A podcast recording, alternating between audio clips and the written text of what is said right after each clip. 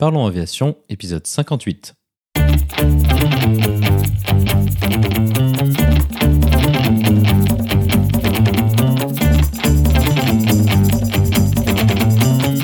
Parlons Aviation, le podcast qui parle de tout ce qui vole.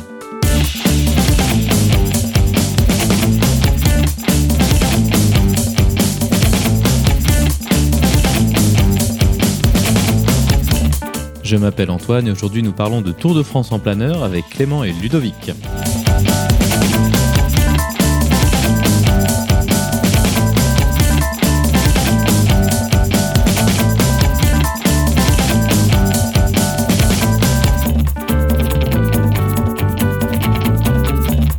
Nous proposerons également la vidéo de la semaine.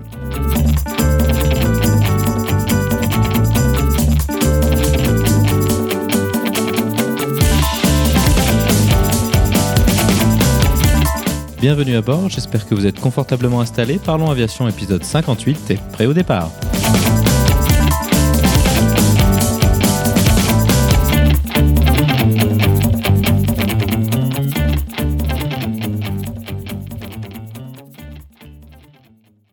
Bonjour et bienvenue dans le 58e épisode de ce podcast. Cette semaine, nous allons parler d'un sujet que nous avons déjà évoqué quelques fois sur le podcast, le planeur. Néanmoins, jusqu'à maintenant, nous avons principalement parlé des compétitions de planeurs effectuées sur des circuits se débutant et se terminant sur le même terrain. Cette fois-ci, c'est un peu différent, nous allons parler de faire un trajet d'un point à un autre en planeur, aussi appelé le vol à voile itinérant. Pour en parler avec nous, nos invités de la semaine sont Clément et Ludovic. Clément et Ludovic sont deux vélivoles qui se sont connus à travers des compétitions régionales et nationales. Après pas mal de réflexion et de préparation, ils ont décidé de se lancer dans un Tour de France en planeur.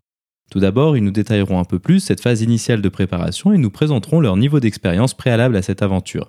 Ils nous expliqueront également comment ils ont réussi à trouver un planeur pour une période aussi longue. Ensuite, nous irons en détail sur l'organisation de ce périple et de comment ils se sont organisés entre eux afin de toujours avoir une remorque disponible en cas d'atterrissage dans un champ.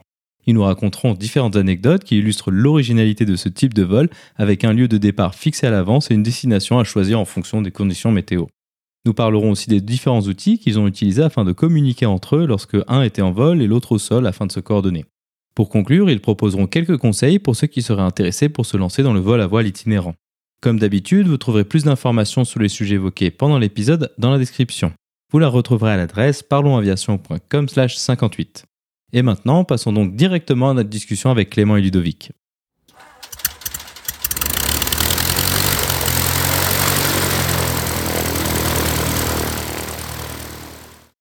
Bonjour Clément et Ludovic et bienvenue sur Parlons Aviation. Pouvez-vous nous décrire vos parcours aéronautiques? Alors bonjour, euh, je m'appelle Clément Corbillet. Euh, j'ai actuellement 22 ans et donc je, pratique euh, l'aéronautique qui est plus principalement le, vol à voile, le planeur, depuis une dizaine d'années maintenant. j'ai commencé quand j'étais très jeune bah, parce que c'est de famille. mon papa s'occupe d'un club, le club de, dans, dans, le sud-ouest de la France. Voilà, donc j'ai débuté, je suis, je vole beaucoup et je suis maintenant instructeur depuis trois ans. Et voilà. Bonjour Antoine, moi je m'appelle Ludovic Mondésert. J'ai commencé à voler en planeur il y a huit ans, en 2012, à, la VAT. C'est un club à côté de, de, Toulouse. Et maintenant, je suis contrôleur aérien, toujours en formation. Je suis arrivé dans le CRNA de Reims en début d'année 2019. Intéressons-nous un peu à vos débuts en planeur. Pour vous, est-ce que le planeur c'était juste un loisir ou est-ce que c'était une première étape vers une carrière aéronautique euh, future ou en cours? Alors pour ma part, euh, c'était plutôt un loisir, euh, voire même une passion. très jeune, j'ai vraiment été fanat de, voler en, planeur, sans franchement penser à devenir pilote par la suite. je, suis, en étude, je suis en étude d'ingénieur, donc je m'oriente quand même vers le secteur aéronautique, mais voilà, c'était pas dans au début, c'est pas c'était pas la c'était pas l'intention de, de, devenir pilote ou, quoi que ce soit pour lequel je me suis penché vers le planeur. Euh, bah pour ma part, euh, j'ai commencé le planeur un petit peu par hasard. C'est de la famille assez éloignée qui m'a qui m'a dit de venir à la journée porte ouverte au club de Toulouse. Et puis bah je suis tout de suite euh, tout de suite tombé amoureux du, du sport sans même avoir volé. Je me suis inscrit et puis bah j'ai jamais arrêté. Alors euh, avant, je voulais, être pilote de ligne euh, au début, euh, mais j'ai pas commencé le planeur spécialement pour ça. Et puis au fur et à mesure de mes études, bah, j'ai changé d'avis en découvrant d'autres métiers. Puis bah, j'ai découvert le métier de contrôleur aérien. Et puis bah, c'est pour ça que, je fais ça actuellement. Mais, mais je continue toujours autant le planeur pour le plaisir. Donc aujourd'hui, on est là pour discuter d'un Tour de France que vous avez effectué en planeur. Avant de nous lancer trop dans ce sujet, quelle était votre expérience en vol sur la campagne avant ce circuit? Parce qu'on imagine bien que pour faire le Tour de France, bah, il faut aller euh, un petit peu plus loin que le local de son terrain. Alors oui, effectivement, euh, euh, on y reviendra plus tard sur le comment ça nous est venu cette idée-là, mais on avait tous les deux quand même, on l'a dit, on vole depuis entre 8 et 10 ans, donc on avait quand même une certaine expérience malgré notre âge. On comptait, alors je sais pas Ludovic, mais on comptait quand même plusieurs centaines d'heures de vol sur la campagne. Euh, on avait déjà participé à plusieurs championnats, que ce soit régionaux ou euh, nationaux. Donc on a quand même tous les deux une expérience euh, assez bonne de la campagne et on connaissait aussi plusieurs endroits de la France qu'on avait pu découvrir via des différents, différentes compétitions. Oui, bah, je suis d'accord avec Clément. Moi, j'avais été lâché campagne en 2014, il me semble, donc à Toulouse toujours. Et puis, bah, j'ai pas mal volé en campagne et puis j'ai découvert la compétition j'ai découvert la compétition un peu par hasard à, Groyer euh, dans le club euh, où j'ai rencontré Clément. On s'est rencontrés comme ça. Et puis bah, après, bah, grâce aux différentes compétitions, j'ai pu voler dans, pas mal d'endroits en France. Et donc ça a donné une certaine expérience de, bah, différentes aérologies. C'était pas la même chose, pas la même chose qu'à Toulouse. Venons-y à ce Tour de France. Comment cette idée vous est-elle venue? Parce que habituellement, bah, en planeur, on, Hein, les circuits, typiquement, quand ça finit pas aux vaches, on, part d'un terrain, on fait un circuit, puis on revient sur le même euh, terrain le soir. Pourquoi euh, se lancer dans quelque chose de, plus grand comme ça? Eh ben, l'idée, en fait, elle nous est venue. Euh, il me semble que c'était la, la un, championnat régional à Groyer en 2016.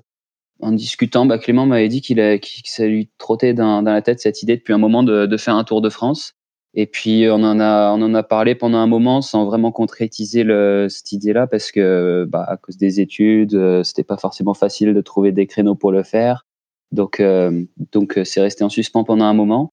Mais l'idée de, de faire des vols, bah, du vol à vol itinérant, ça, ça nous plaisait bien à tous les deux parce que c'était c'est une philosophie du vol qui est complètement différente du vol habituel qu'on va faire dans nos clubs. C'est toujours un vol circulaire où on revient on revient au terrain de départ, alors que là, l'idée du, vol à voile itinérant, c'est bah, justement de, de voyager et puis d'essayer d'arriver quelque part euh, en exploitant au mieux la météo et puis et donc euh, bah, de voyager sans moteur. Euh, oui, bah, tout à fait. on en avait parlé, et puis on en avait reparlé aussi bah, suite à dans notre championnat, etc. Où voilà, on se retrouvait finalement à utiliser un, un créneau de la météo qui était finalement assez court. Et finalement, moi, c'est ce qui me frustre le plus dans le vol à voile dans ce type de vol à voile, c'est que bah, c'est difficile d'exploiter au maximum euh, euh, bah, toute la journée, toute la convection, parce que il y a toujours la, euh, devoir rentrer chez soi, et donc c'est pour ça que ça nous a beaucoup attiré cette philosophie. Et puis voilà, ensuite, comme il l'a dit, c'était difficile de trouver du temps pour que chacun soit disponible sur une période assez longue pour pouvoir organiser ça. Et puis voilà, ça c'est ça s'est arrivé l'été dernier quand on a une idée comme ça, on imagine assez facilement qu'il va y avoir beaucoup de préparation avant de pouvoir faire tout ça. Quelles ont été les étapes de préparation avant de pouvoir vraiment se lancer dans, le tour lui-même? Bah alors, euh, je pense que la première étape, bah, ça a été déjà d'en parler. On en a parlé beaucoup ensemble, et puis la première étape, ça a été d'être euh, sûr euh, de savoir l'été prochain. Enfin, on a, on a, commencé à en parler en décembre donc 2018, euh, on a commencé à se préparer bien à ce moment-là, en fait, au moment où on était sûr tous les deux d'être euh, disponibles à peu près au même moment l'été d'après, sur une période de deux semaines. On s'était donné deux semaines pour être euh, pour être large niveau météo. Et donc la première étape, bon, bah, c'était c'était de trouver un créneau où on pouvait faire ça. Et ensuite, on a essayé de, de trouver des, des sponsors, bah, parce que ça coûtait quand même pas mal d'argent d'organiser ce, ce projet-là, parce que bah, pour se déplacer. Et puis ensuite, euh, bah, il n'y avait pas vraiment d'étape euh, vraiment définie précisément. On a tout fait un petit peu au fur et à mesure. Trouver ensuite un planeur et puis contacter les clubs, euh, les clubs où on aimerait bien aller pour se sur la météo, etc. C'était, on a un petit peu tout fait, tout fait au fur et à mesure jusque bah, presque au dernier moment. Comme il a dit, il y avait plutôt une phase de préparation financière et se demander quel besoin on allait avoir. On a dû s'en occuper assez tôt de ça, mais après pour toute la préparation des vols, euh, c'est-à-dire euh, où est-ce qu'on va aller exactement. C'était très difficile à prévoir. Bah, ça dépendait forcément de la météo et de beaucoup d'autres paramètres. Il y a eu la question du planeur aussi euh, à trouver parce qu'il fallait quand même monopoliser un planeur pendant deux semaines. Donc euh, c'était assez compliqué. Euh, donc voilà, on remercie tous les deux mon papa qui nous l'a qui nous l'a prêté pendant cette période et qui nous a prêté le sien. Et après voilà la partie vol à voile pure et où est-ce qu'on allait passer exactement, c'est vraiment clarifié à partir de un mois avant. On s'est dit vraiment qu'on aimerait, on avait visé des clubs où on aurait vraiment, on s'est dit on aimerait bien y aller. Et puis ensuite c'était en fonction de la météo pendant le Tour de France où on a visé en fonction de ce qu'on pouvait faire. Effectivement, ça c'est une difficulté que je pense que vous avez vu venir assez tôt. Le fait de réussir à avoir un planeur bah, pendant toute cette période, c'est quelque chose d'assez compliqué. Est-ce que vous avez quand même essayé de voir euh, auprès des clubs ou est-ce qu'il n'y avait qu'une solution euh, avec bah, quelqu'un que vous connaissiez qui, a pu fonctionner? Finalement, c'est d'abord, enfin, on, s'est penché vers euh, le planeur de mon repas, donc qui était un, LS6, parce qu'on avait j'avais l'habitude de voler dessus. Finalement, on en avait parlé. Ça apportait quand même un aspect financier. Euh, ça nous aidait euh, financièrement parce que il nous a fait euh, quelques cadeaux, on va dire, là-dessus. et puis c'était une machine que je connaissais. Cludo, il avait pu voler dessus un petit peu aussi. voilà, il y avait la phase aussi remorque, on la connaissait bien, donc avait quand même un confort dans le sens où on connaissait cette machine à tout point de vue. Donc euh, l'aspect financier, effectivement, c'est un problème qui va se poser assez vite dans ce type d'aventure. Comment est-ce que vous avez réussi à trouver des sponsors pour vous aider dans cette aventure et euh, qu'est-ce que eux ont trouvé euh, comme intérêt dans ce que vous faites? Alors pour trouver des sponsors, on s'est tout bêtement d'essayer une liste de plein d'entreprises ou des petites boîtes qui, travaillent en lien avec le vol à voile, donc qui vont faire des vêtements, des, des prévisions météo, de, de l'avionique. Et puis on a on a fait une liste bah de, on a on a envoyé des mails à tout le monde en fait avec un dossier qu'on s'était monté euh, pour présenter un petit peu notre projet pour essayer de, de leur vendre. Et puis en échange bah nous ce qu'on ce qu'on proposait c'était euh, bah, un peu de, de, pub. Donc on a fait une page Facebook sur laquelle bah, on a mis évidemment tous les tous les logos des des entreprises euh, qui nous ont qui nous ont aidés et puis on proposait bah, de coller des autocollants sur le planeur et sur la remorque qui, qui s'est quand même baladé à travers toute la France. On a fait un petit peu plus de 3000 km avec. Donc, euh, donc c'était ça notre principal argument, quoi, offrir de la visibilité à ceux qui voulaient bien nous aider financièrement. L'aspect dont vous avez parlé et qui était évidemment euh, une clé de la réussite sans pouvoir y faire grand-chose, c'est la météo. Donc vous avez choisi un créneau pendant l'été. Comment a été dessiné le tracé prévisionnel de, votre Tour de France? Sur quels critères est-ce que vous êtes basé? Alors effectivement, la météo était un, un gros défi et on, il faut dire qu'on a eu quand même de la chance parce qu'on a une belle météo tout du long. Comment on s'est tracé euh, bah, En fait, euh, on avait décidé de faire euh, donc de faire ce Tour de France dans le sens où on l'a fait, c'est-à-dire en allant plutôt vers la partie ouest de la France, remonter au nord et puis redescendre ensuite par par l'est avec en passant par les Alpes et revenir par le sud du Massif central, on va dire, puis et puis rentrer à Gourier. Euh, après, niveau météo, on avait prévu un départ, donc euh, c'était, euh, on avait deux trois jours de potentiel départ et, on a ensuite avisé en fonction des, du visuel des météos qu'on avait sur les prochains jours. On a, on s'est dit à ah, ces météos-là, il y a l'air d'avoir un bon enchaînement pour suivre ce, ce, ce trajet-là. Donc, on a sauté sur l'opportunité pour décoller tel jour pour la première étape qui nous a permis de, lancer le, Tour de France. Euh, ouais, du coup, on a tracé notre, euh, notre Tour de France dans ce sens-là. Et puis, en fait, on avait aussi repéré quelques clubs où on connaissait du monde, euh, qu'on avait rencontré bah, surtout en compétition. Et on avait particulièrement envie d'aller pour, euh, aller dire bonjour aux amis.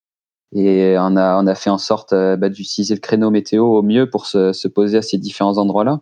Et, puis, il y avait. Donc, on a, on a, pu, on a pu rencontrer, enfin, re-rencontrer pas mal de, de monde comme ça. Et, et, puis on a aussi rencontré des nouvelles personnes en arrivant sur des aérodromes qu'on ne connaissait pas du tout. Et ça, c'était c'était un aspect qui était vraiment vraiment super euh, super positif dans ce dans ce tour. On a rencontré pas mal de monde.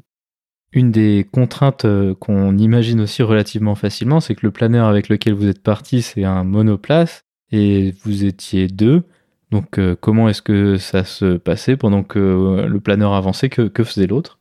Ah bah là, c'était simple, ça s'est bien déroulé. Euh, on faisait, on volait un jour sur deux. Euh, donc un jour, euh, dans le planeur, un jour dans la voiture. C'est Clément qui a commencé en partant de Groyer parce que bah, c'était chez lui, donc c'était normal qu'il fasse le premier vol. Et après, on a alterné un jour sur deux. Donc bah, il y avait des étapes plus ou moins longues en termes de voiture. On a alterné là sur la route un peu tous les deux, tous les jours. Tu as parlé, bah, effectivement, on avait un monoplace. Euh, monoplace, en soi, on aurait préféré le faire tous les deux ensemble en biplace. Et ça voulait dire pour ça trouver un, un biplace, évidemment, mais aussi du coup avoir une troisième personne parce que la, la question de la remorque était pour nous euh, indispensable parce que bah on n'excluait pas le le risque de se vacher donc de, de se poser dans un champ et pas de rejoindre un terrain donc euh, effectivement euh, on a pris l'option monoplace parce qu'on était tous les deux. C'était plus simple malgré le fait que ça soit des fois un peu frustrant d'être sur la route pendant que le copain était, était en train de s'éclater en l'air mais au final c'est on était content pour lui. Donc donc ça fait des, des chouettes des chouettes souvenirs pour ça. Donc l'autre problématique qui va se poser ensuite, c'est qu'est-ce qu'on fait une fois que le planeur il est au sol? Donc si j'ai bien compris, vous aviez visé des, des terrains où il y avait déjà de l'activité euh, planeur, de sorte à ce que eux puissent vous, remettre en l'air. C'était ça l'idée? Oui, tout à fait. Quoi qu'il arrive, on cherchait à rejoindre chaque soir, à rejoindre un terrain de vol à voile, qu'on connaissait ou non. Alors euh, quand on pouvait aller rejoindre un terrain où il y avait des copains, c'était d'autant mieux, mais ça n'a pas toujours été le cas. Et puis on a fait des belles, belles rencontres, comme Ludo l'a dit. Euh, donc on essayait de trouver un terrain. Pour ça, finalement, en fait, c'était du travail en préparation euh, entre la veille et le matin en fonction de la météo. On essayait de réfléchir en, fonction de la météo, quelle distance on pourrait faire, vers où on pourrait aller, euh, en gardant le cap euh, qu'on s'était fixé. Et on regardait sur la route, en fait, tous les potentiels dégagements où il y avait du vol à voile. Et voilà. Et puis en fonction de ça, euh, on essayait de de bah, les contacter dans la journée, soit, le matin, soit, soit la veille, soit le matin, ou soit dans la journée si ça devenait, euh, si on allait plus loin ou moins loin que ce qu'on avait pu anticiper. On essayait de contacter les clubs pour leur demander s'ils pouvaient nous confirmer qu'il y avait de l'activité euh, planeur, s'il y avait moyen de redécoller le, le lendemain, etc. Donc euh, voilà, c'était un travail euh, finalement. Euh, on est passé un peu en revue tous les clubs de, de vol à voile en France pour, pour choisir euh, là où se poser. Ouais, voilà. Et puis aussi, euh, la, la, météo, on pouvait pas forcément la prévoir. Donc, euh, moi, je me souviens en particulier d'une étape qui était hyper intéressante côté, certainement côté planeur, mais là, c'était Clément qui volait. Mais côté, côté voiture, en fait, moi, je savais pas où Clément devait arriver. C'était l'étape entre, entre La Roche-sur-Yon et Albert.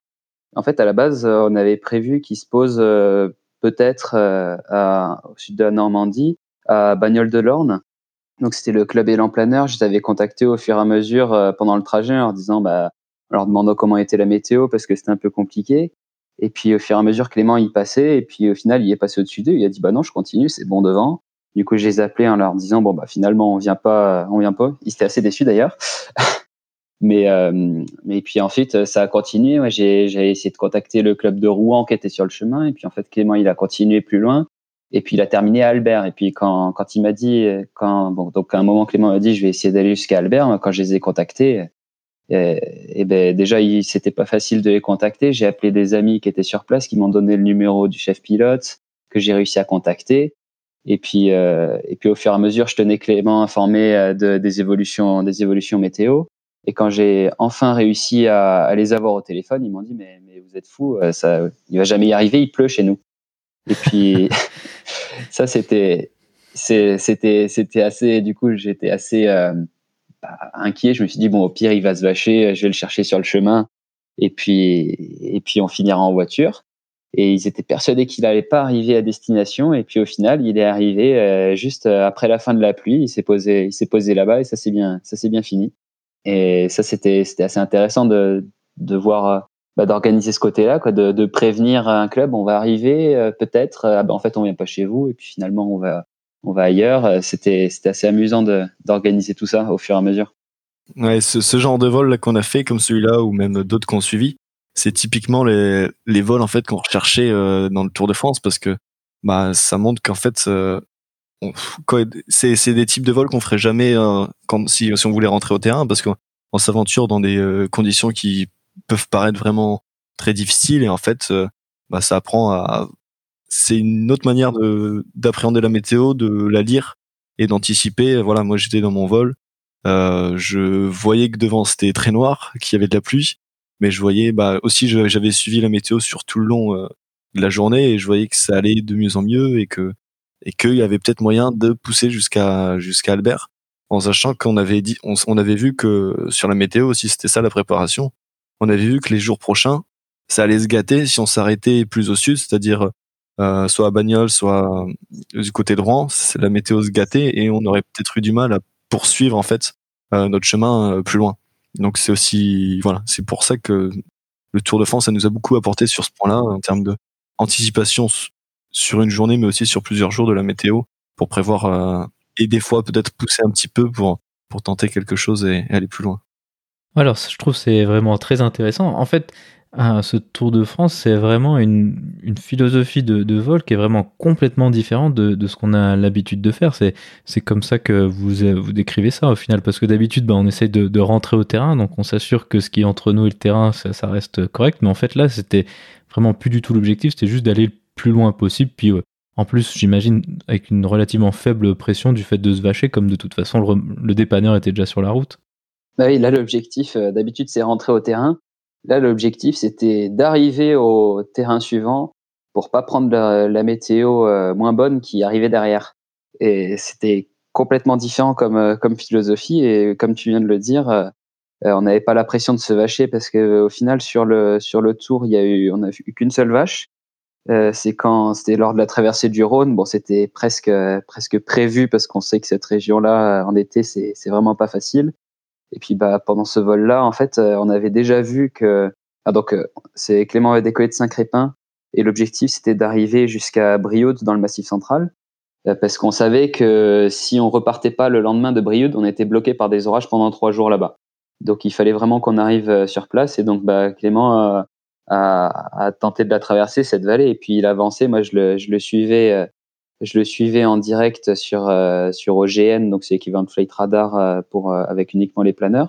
Je suivais son avancement comme ça, je voyais qu'il volait qu'il volait pas très haut dans la vallée du Rhône dans des conditions qui étaient vraiment pas bonnes, mais il continuait d'avancer, il continuait, il continuait, il continuait jusqu'au bout pour essayer de, de, de laisser cette mauvaise météo derrière lui pour arriver jusqu'à Brioude. Bon, il se trouve que ce jour-là, on a fini en voiture, c'était presque prévu, mais mais mais ça fait partie du jeu. Ça aurait pas été un vrai tour sans la vache aussi. Quand on y pense, chaque vol a été en fait euh, très très intéressant euh, du côté voile à voile. On a beaucoup appris, euh, voilà, par parce que c'était on sortait de on sortait quand même de notre zone de confort. On n'en a pas encore parlé, mais il y avait aussi tout l'aspect nous, enfin nouvel nouvel espace aérien. On, on connaissait pas forcément toutes les zones non plus. Euh, que ce soit aussi les sols, on, les découvrait. Il y a des zones où on n'était pas du tout habitué à voler. Euh, je, je, pense notamment aux Alpes, euh, d'autres régions aussi, mais les Alpes étaient quand même plus difficile à, à, à découvrir. On, on, avait une expérience montagne, mais qui est pas non plus euh, énorme. Et donc voilà, aussi on a, on a dû y aller dans, dans ces zones-là, dans les Alpes, avancer beaucoup plus gentiment que ce qu'on pouvait avoir l'habitude en plaine, parce que voilà, on prenait le temps de, de voler en sécurité et malgré des bonnes météos, voilà, on avançait euh, assez tranquillement pour euh, d'une pour profiter, profiter du paysage qui était quand même magnifique et de deux bah voilà pour pour s'assurer qu'on qu'on vole en sécurité. Effectivement, les espaces aériens, c'est euh, souvent une problématique assez forte pour les vélivoles. Alors, ça dépend un peu des régions. Mais euh, typiquement, bah, sur l'est de la France, que vous avez traversé avec. Euh, bah, il y, a Lyon d'un côté, Genève de l'autre, puis après la vallée du Rhône, ça, se succède de manière assez rapprochée avec Orange, Valence et, tout ça. Comment est-ce que vous avez géré cet aspect-là? Est-ce que vous avez un peu fait en fonction du moment ou est-ce que vous aviez planifié déjà plus ou moins un tracé? Alors on a fait, on aurait bien aimé avoir un, planeur avec un, transpondeur parce que ça aurait été vachement plus simple pour traverser certains espaces des fois. Mais bon, là c'était pas le cas et puis on s'est très bien débrouillé sans. On est arrivé dans, des nouvelles régions dans lesquelles on n'avait jamais volé. Euh, il y avait des espaces qui étaient assez limitants. Euh, je pense que pour la traversée de la vallée du Rhône, au final, euh, ça c'était, ça nous a pas plus gêné que ça parce que parce qu'au final, euh, on pouvait pas voler si haut que ça. Euh, pour arriver dans les Alpes, euh, il me semble, Clément, tu as, contacté euh, bah, les aérodromes sur le chemin, notamment en Dole, et puis comme il n'y avait pas grand-chose, ils t'ont laissé passer, même sans transpondeur, donc ils étaient assez coopératifs. Et moi, je me souviens d'un vol, c'était le, bah, le, premier vol que j'ai fait pendant le tour, c'était entre Sainte-Foy-la-Grande jusqu'à La Roche-sur-Yon. En fait, il y a toute une, toute une zone, les zones de Cognac, qui sont en plein milieu du chemin. Et donc, euh, bah, sans transpondeur, euh, je savais pas trop comment passer. Je pensais passer en dessous, mais ça faisait vraiment pas très haut. Et au final, euh, en discutant avec les, gens sur place à l'aérodrome de, de Sainte-Foy-la-Grande, du coup, ils nous ont montré les différents accords qu'il y avait avec les militaires et en fait, au fur et à mesure, en avançant dans leurs espaces, en les contactant bien sûr, j'ai pu activer différentes différentes zones dans lesquelles dans lesquelles je, je pouvais monter un petit peu plus haut malgré leur leur activité militaire et ça m'a permis de, traverser un petit peu plus facilement cette zone-là. C'était un, gros travail de préparation parce que c'était une nouvelle région, des nouveaux espaces qu'on connaît pas et il fallait, bien, anticiper tout ça et pas se retrouver euh, de, devant, un, devant un, une sorte de, mur qu'on pouvait pas traverser puisqu'il y avait un espace et puis on savait pas comment faire. Euh, fallait bien préparer tout ça. Ouais, tout à fait. Bah, il l'a dit, c'était vraiment un gros travail de préparation. Et puis, alors Ludo est quand même plus à l'aise avec moi euh, que moi sur euh, sur ces sujets-là de bah, du fait de sa formation de contrôleur aérien. Mais euh, c'est vrai que bah moi j'ai énormément appris ce sujet-là, vraiment comprendre comprendre comment étaient mis en place les espaces aériens parce que c'est vrai qu'il y a des fois, il y a, quand on connaît pas la région, qu'on est qu'on n'est pas habitué à, à, voler dans tel ou tel secteur, bah, on se retrouve vraiment, faut vraiment prendre le temps de bien comprendre où est telle zone, où est, telle zone, et donc voilà parce que c'est vrai quand je vole, euh, bah moi quand je vole à, la TV à, à Grouillet, bah je maintenant le secteur, euh, les 200 200 bornes environnantes, bah je les connais par cœur, donc j'ai toujours ma carte. Mais c'est vrai que bah je me pose beaucoup moins de questions, ça ça va plus ou moins tout seul. En plus c'est une région où il n'y a pas énormément d'espace aérien. Donc voilà, quand on s'est retrouvé, bah dans le cas de, du deuxième vol, là, euh, Sainte-Foy, Sainte-Foy la Roche, bah il y a eu ce gros travail là. Effectivement, la, la descente euh, la descente par l'est aussi. Euh, je suis passé dans plusieurs espaces aériens avec euh, contrôle et donc ils ont été vraiment très très joueurs là-dessus. Ils nous ont euh, laissé passer. Donc c'était c'était vraiment très très intéressant pour nous ce point de vue. L'autre aspect que vous avez mentionné également, c'est cette différence d'aérologie, parce que vous avez découvert plein d'endroits où vous avez peut-être jamais volé. Comment est-ce que vous avez appréhendé cela? Parce que finalement, ben, au fur et à mesure que vous avanciez, vous découvriez des, nouvelles aérologies, des nouveaux endroits. Comment est-ce qu'on gère ça au fur et à mesure? Alors, comment on gère ça? Euh, bah, On a quand même une belle météo sur tout le long, euh, tout le long du, tour. On a su aussi la, garder, euh, bah, notamment avec les exemples, avec deux, trois exemples qu'on a cités avant. mais on a eu une belle météo quasi tout du long. Et donc, bah, comment on l'appréhendait. On en a énormément profité surtout. On s'est vraiment régalé.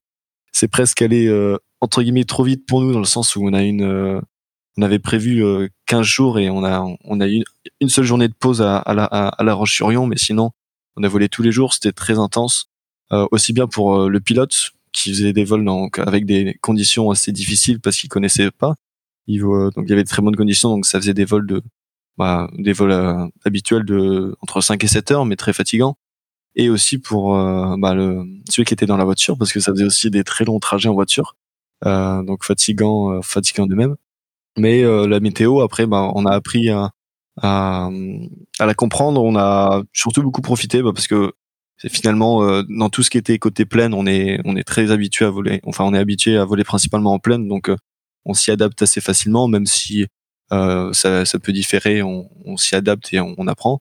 Donc voilà, il y a juste la partie euh, montagne où là on a vraiment dû euh, vraiment euh, faire attention et essayer de comprendre. On a aussi beaucoup parlé avec les locaux quand on est parti euh, de Chalaiseau, de, Saint-Crépin. On est, on a vraiment demandé un maximum d'informations pour qu'ils nous briefent sur sur les, Alpes. On est le vol que j'ai fait au, départ de Saint-Crépin aussi. On a on a un, copain qui, qui, qui m'a accompagné sur sur une partie du vol, enfin surtout tout le départ des Alpes en fait. On a volé à deux et c'est vrai qu'il me guidait pas mal. Il m'a montré. Euh, j'avais eu l'occasion d'y voler deux, trois fois au départ de Saint-Auban, mais euh, voilà, il m'a quand même montré euh, deux trois choses qui, ont permis aussi de, sortir sortir des Alpes. Donc voilà, c'était chouette pour ça. C'est sûr qu'on a les, régions de, plaine dans lesquelles on a volé ont pas toutes exactement la même aérologie, mais globalement ça marche de la même manière.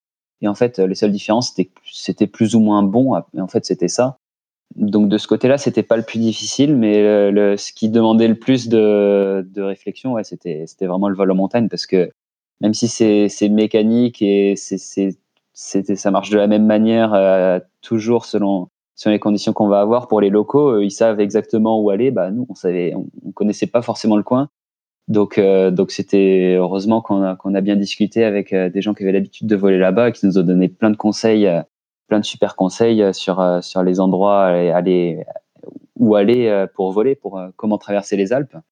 Donc ça, c'était vraiment vraiment bien. L'aspect que vous avez déjà un peu évoqué, c'est le fait de débarquer euh, pratiquement à l'improviste dans, dans, des clubs de planeurs euh, au milieu de, de, la France, choisi de manière pas vraiment aléatoire, mais quand même un pas prévu. Comment avez-vous été reçu et quel a été euh, l'accueil qui vous a été réservé? En fait, on a, réussi à prévenir les clubs avant d'arriver, toujours au moins quelques heures avant d'arriver. Donc, il y avait toujours quelqu'un qui était là pour nous accueillir. Euh, et puis on a été, enfin, la plupart du temps, enfin, non, on a été toujours très très bien reçus. On a même été invité à, dîner et manger chez, des gens euh, qu'on connaissait pas forcément très très bien. Et ça, ça faisait vraiment plaisir, quoi, parce que les gens, euh, ils nous attendaient avec impatience et avec un repas déjà prêt. C'était, ça, ça, fait, ça faisait plaisir de se faire accueillir comme ça et de, de rencontrer ou re-rencontrer des gens comme ça. Oui, et puis on a vraiment été toujours très bien accueillis. C'était vraiment euh, très chaleureux et il y avait des très bons moments. Et puis euh, c'était aussi très, pour nous, très agréable de voir que pendant notre route, quand les gens nous suivaient, on, pouvait recevoir des messages euh, sur sur ma sur la page Facebook nous disant hey, arrêtez-vous là, arrêtez-vous là. Donc c'était assez, c'était vraiment fun de voir que bah, beaucoup de monde suivait l'aventure. Et bah, au final, ils, attendaient, ils, espéraient nous, voir arriver dans, dans leur club pour la plupart. Donc ça, c'était vraiment top. Et puis, ça montre quand même que bah, voilà, le, vol à voile et la famille du vol à voile est une super famille, très grande et super famille. C'était amusant de voir comment les, gens, au fur et à mesure, ils ont suivi de plus en plus l'événement en fait là on, publiait euh, des, choses des photos et des nouvelles au fur et à mesure euh, bah, sur notre notre page Facebook et c'était amusant de voir comme les gens le, moi je me souviens d'une fois un truc qui m'a vraiment énormément fait plaisir c'était le vol que j'ai fait entre entre Châles et Saint-Crépin. Euh, il y a un moment euh, dans, dans, le coin de Saint-Auban, je suis passé sur euh, sur la fréquence circuit de, de Saint-Auban. Et puis juste quand j'ai annoncé mon immatriculation, sans préciser Tour de France ni rien, et, et, ben je me suis fait accueillir par par quelques quelques par des, des, des, gens à la radio que je connaissais pas hein, et qui me demandaient ah c'est le planeur Tour de France, où est-ce que tu en es, comment ça se passe, où est-ce que tu vas? Et, qui prenaient des nouvelles en me donnant des infos sur la météo qui y avait un petit peu plus loin sur sur mon chemin du coup et c'était ça faisait vraiment plaisir de, voir que, que ça faisait que, que les gens nous suivaient quoi. C'était ça faisait vraiment plaisir d'entendre d'entendre ça en vol. Ça c'est vraiment génial. Peut-être on peut justement en parler un peu de, de ce suivi. Donc euh, vous disiez qu'il y en avait un qui était en voiture et un qui était dans le planeur comment est-ce que ça a fonctionné le, suivi? Vous aviez peut-être une radio et, vous avez aussi également évoqué euh, OGN c'est quoi exactement? Alors euh, OGN en fait c'est un site internet, ça veut dire euh, c'est Open Glider Network, un truc comme ça. Et en fait, il, centralise toutes les données issues des flarmes euh, des planeurs dans dans le monde. Euh, et, ça permet d'afficher la position et l'altitude de, des planeurs euh, qui sont captés par les antennes euh, placées un petit peu partout sur une carte. et ça permet de suivre le vol d'un planeur un petit peu à la méthode à la manière de, de, Flight Radar pour les avions classiques. Et donc dans la voiture, on s'était installé donc un, un, GPS connecté connecté à Internet et connecté à cette appli là pour pour voir l'évolution du, du vol. C'était ventouse sur le pare-brise, on pouvait jeter un œil directement dessus, voir voir où il en était et si notamment s'il y avait un point bas. Si quand je faisais des points bas, je me souviens que Clément il s'arrêtait assez régulièrement sur les aires d'autoroute au cas où je me vache pour pas pas me doubler et devoir faire demi-tour pour venir me chercher dans un champ. oui, voilà, il y avait un suivi euh, continu euh, entre celui qui conduisait et euh, celui qui volait bah, pour avoir une idée d'où il était plus ou moins. on n'a pas utilisé de radio non plus pour communiquer, mais effectivement sur ma, ce, qu'a dit Ludovic, c'est sur sur un des vols qu'il a fait au départ d'Albert en direction de Chalon-Champagne. Il avait fait un, un, vol où avant de partir en direction du sud-est, du coup, il était reparti en direction de, de la côte, donc nord-ouest, et donc, euh, bah, forcément, j'avais pris la route et j'avais une distance euh, voiture qui était assez faible. Et donc, j'avais tendance à, à, le dépasser, surtout que sur une grande partie du vol, les conditions n'étaient pas évidentes. Et donc, oui, euh, je le, je, quand je voyais descendre relativement bas, et vu que j'étais pas tout à fait sur la même route, on s'arrêtait, je, je m'arrêtais pour, pour m'assurer de pas prendre trop d'avance, au cas où, on va dire. Après, le suivi, euh, suivi via les réseaux sociaux, donc on donnait toujours des nouvelles euh, matin et soir de ce qui s'était passé et ce qu'on qu'on allait faire, du moins qu'on était prêt à décoller, qu'on allait partir dans telle direction, sans forcément donner une, une destination parce que bah, on la connaissait pas nous-mêmes au final. Et donc c'est ça aussi là qui qui a donné un peu d'engouement à l'événement, c'est-à-dire que voilà tout le monde tout le monde suivait suivait l'aventure en, en, essayant de, de, de deviner où est-ce qu'on allait atterrir en fonction de la météo, etc., en fonction de, de plein de choses. Donc voilà. Puis il y a aussi une chose, euh, donc on, on parlait pas par radio, mais on, on pouvait quand même se parler euh, entre le, le, planeur et la voiture.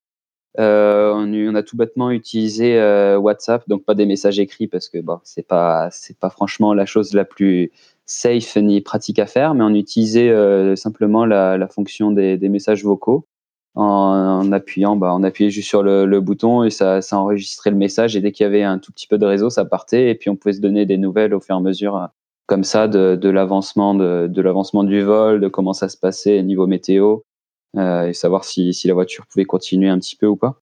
Parce que c'est vrai, euh, juste pour rebondir sur ce qu'il a dit, euh, c'est très, euh, c'était des fois très frustrant pour ceux qui étaient dans la voiture. Euh, si on si on perdait le planeur sur OGN, parce que des fois il y avait des zones, euh, il y avait des, des trous où, où le, le planeur bah, disparaissait, on savait plus forcément où est-ce qu'il était, on savait pas ce qu'il faisait ou voilà, souvent quand on le voyait plus, ça veut potentiellement dire qu'il est bas.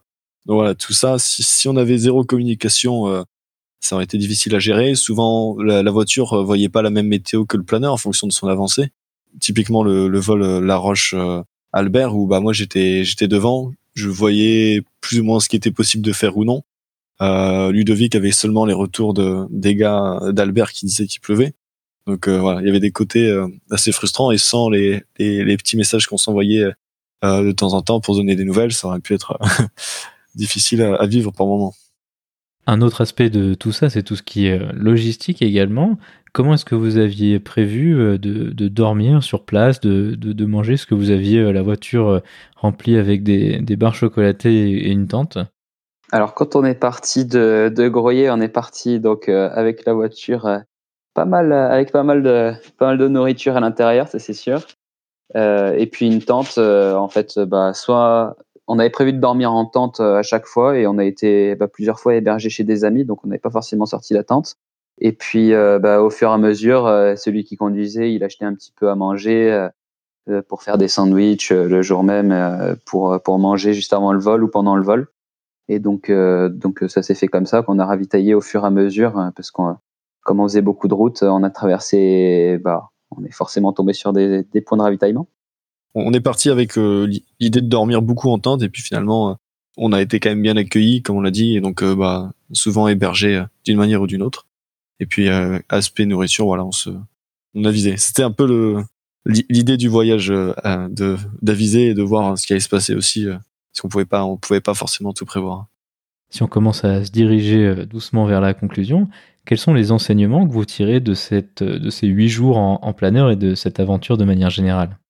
Eh ben, c'est qu'on a encore énormément de choses à apprendre, euh, notamment bah, dans le vol montagne. On s'en est rendu compte tous les deux euh, en volant dans les Alpes que c'est c'est pas gagné. Il y a, y a quand même du boulot pour tout ça. Et puis, euh, qu'est-ce qu'on en tire d'autre aussi? Bah, toute la toute la préparation du vol. je pense qu'on s'était jamais autant préparé à faire des vols euh, au sol euh, la veille, le matin et juste avant le décollage, de, de tout, tout revérifier la météo et tous les espaces. C'était un gros boulot qu'on n'avait jamais fait, jamais poussé aussi loin. Et je pense que ça nous a, ça nous a beaucoup appris de, de faire tout ça. Et puis, euh, et puis aussi bah, de voler dans des conditions qui sont, qui peuvent ne pas paraître super favorables, mais qui au final, même si c'est pas les plus favorables, ça reste quand même très bon pour faire du vol à voile. Et, et on n'y serait jamais allé si on n'avait pas fait de Tour de France parce qu'on aurait eu encore une fois l'envie de rentrer chez nous, la, la, la contrainte de devoir rentrer à l'aérodrome le soir et on serait, on aurait mis des limites un petit peu, un petit peu plus tôt. Ouais, bah je suis, même avis que Ludovic. Hein. On a beaucoup appris que ce soit bah, niveau aspect vol à voile, aussi bien euh, de manière générale euh, de voler, la préparation du vol, euh, mais aussi aussi sur le plan humain, bah, c'était quand même une expérience assez unique de voir bah, l'esprit euh, tout au long tout au long de la France et puis aussi de partager ça à deux on est quand même de très bons amis et on vole depuis longtemps ensemble maintenant donc voilà c'était une chouette expérience à tout point de vue et puis euh, et puis voilà, voilà. On, on, va réitérer à coup sûr Donc voilà, bah ça c'était exactement ma, prochaine question. Ce que vous avez fait là, ça, ça a l'air vraiment génial. Est-ce que vous avez prévu de le refaire, de faire peut-être un plus grand tour éventuellement? Oui, ben, on est en train d'en parler là actuellement. On ne sait pas encore euh, où, ni comment, ni dans quel planeur exactement on voudrait faire ça. Euh, on est en train de, commencer à se préparer sérieusement. Bah, comme l'année dernière, voilà, c'est décembre, on commence à préparer le truc sérieusement. Euh, on voudrait aller un petit peu plus loin, un petit peu plus loin en termes de, distance. On voudrait peut-être aller faire un petit passage en Allemagne, aller en Espagne. On ne sait pas encore exactement. Ça dépendra de la météo et du temps qu'on aura devant nous. Donc c'est encore en, réflexion, mais, mais on prépare quelque chose, on veut recommencer. On est en phase de préparation pour, pour du coup un projet similaire. Euh, ça sera entre guillemets la même chose, c'est-à-dire on, va continuer à faire du vol à vol itinérant bah, parce que on avait envie de découvrir ça, on l'a découvert l'été dernier, on a trouvé ça une expérience euh, bah, exceptionnelle à tout point de vue. Et donc euh, voilà, on, recommence l'été prochain pour quelque chose euh, un peu différent, mais toujours dans le même esprit dans le même esprit. Voilà. Quel conseil auriez-vous pour quelqu'un qui serait intéressé pour faire une expérience ou une aventure similaire à la vôtre? Alors, euh, bah moi déjà, je recommande à tout, tout le monde qui, qui souhaite s'essayer au vol à vol itinérant, bah vraiment, parce que c'est c'est différent, on apprend beaucoup et de manière différente. Des conseils de ne pas se précipiter dans le sens où je pensais, je pensais, on, en parlait, on le, le vol, enfin faire un tour de France ou un projet euh, comme ça. On en parlait depuis longtemps avec euh, Ludovic et je pense que c'est bien qu'on l'ait fait que euh, que que l'été dernier finalement parce que ça demande quand même un minimum d'expérience, de recul sur voilà côté vol à voile. Ça demande quand même de l'expérience, une bonne préparation. Donc c'est quand même pas anodin. C'est pas anodin pour se faire plaisir et ne pas se faire peur évidemment. Que bien réfléchir son son truc. c'est quand même un projet qui est qui est conséquent en termes de de préparation à tout point de vue. S'il y en a qui, qui veulent euh, que, que l'idée du vol à voile itinérant tente, il faut, faut vraiment se lancer. Mais oui, pas forcément trop vite parce que c'est c'est vrai que en fait on en a parlé en 2016. Euh, si on l'avait fait en 2016, quand je repense au niveau vélivol que j'avais en 2016, euh, ça aurait été plus compliqué quand même hein, que cette année, ça c'est sûr, parce que il y a quand même quelques heures de vol depuis depuis qu'on en avait parlé pour la première fois et ça n'aurait pas été ça ne serait pas passé aussi facilement que cette année, je pense. Est-ce qu'il y avait autre chose dont vous auriez voulu parler? Bah Justement, vis-à-vis de, ça, de si des personnes sont intéressées, par contre, on est très ouvert à, en parler avec elles si, si jamais elles entendent euh, ce podcast. Euh, on est très ouvert, ils peuvent nous contacter. Euh, on a déjà eu des, euh, des personnes qui nous en ont parlé pour savoir si comment ça s'était passé, si on pouvait leur expliquer un petit peu. Donc voilà, on partagerait cette, cette expérience et un peu les, toutes les trucs et astuces qu'on a pu découvrir euh, pendant la préparation ou pendant le Tour de France aussi. Euh, on partagera avec grand plaisir euh, tout, tout, tout, ça avec eux. Ainsi se conclut donc cette discussion. Clément et Ludovic, merci beaucoup d'avoir accepté de venir parler de votre superbe aventure sur le podcast. Eh ben, merci de nous avoir invités à en parler. Ça nous a vraiment fait plaisir de, que tu nous invites d'en parler. Oui, merci beaucoup. C'était avec un grand plaisir qu'on a partagé ce moment.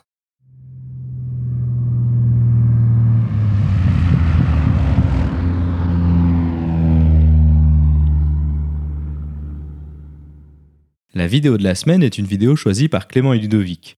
Elle présente une aventure similaire à ce que eux ont fait, mais effectuée par un duo d'Allemands ayant voyagé avec un planeur et un camping-car. On peut y voir les différents vols qu'ils ont effectués et les trajets qu'ils ont choisis. Cela permet de se faire une meilleure idée des paysages qu'ils ont survolés, mais aussi les terrains sur lesquels ils se sont posés. Comme d'habitude, vous trouverez le lien vers la vidéo dans la description ou en allant sur le lien parlonsaviation.com slash vidéo 58 sans accent sur le E de vidéo.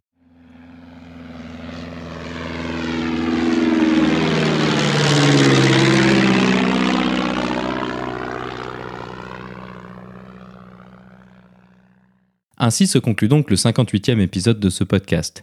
J'espère qu'il vous a plu et je vous invite à vous abonner sur votre application de podcast favori. Également, n'hésitez pas à laisser un avis 5 étoiles sur iTunes, ce qui permettra à d'autres personnes de découvrir ce podcast. Je tiens à remercier Clément et Ludovic d'avoir accepté de venir sur le podcast pour nous parler de leur aventure Vélivol exceptionnelle. La description de cet épisode est disponible sur notre site web parlonsaviation.com/58. Si vous avez des questions, des remarques ou des suggestions, n'hésitez pas à nous contacter sur contact@parlonsaviation.com. Si vous voulez recevoir des notifications lors de la sortie des nouveaux épisodes, vous pouvez vous inscrire à la newsletter dans la barre latérale droite de notre site parlonsaviation.com. Vous pouvez également nous suivre sur Twitter, sur parlonsaviation et sur Facebook. En vous souhaitant des vols nombreux, je vous remercie d'avoir écouté ce 58e épisode de Parlons Aviation.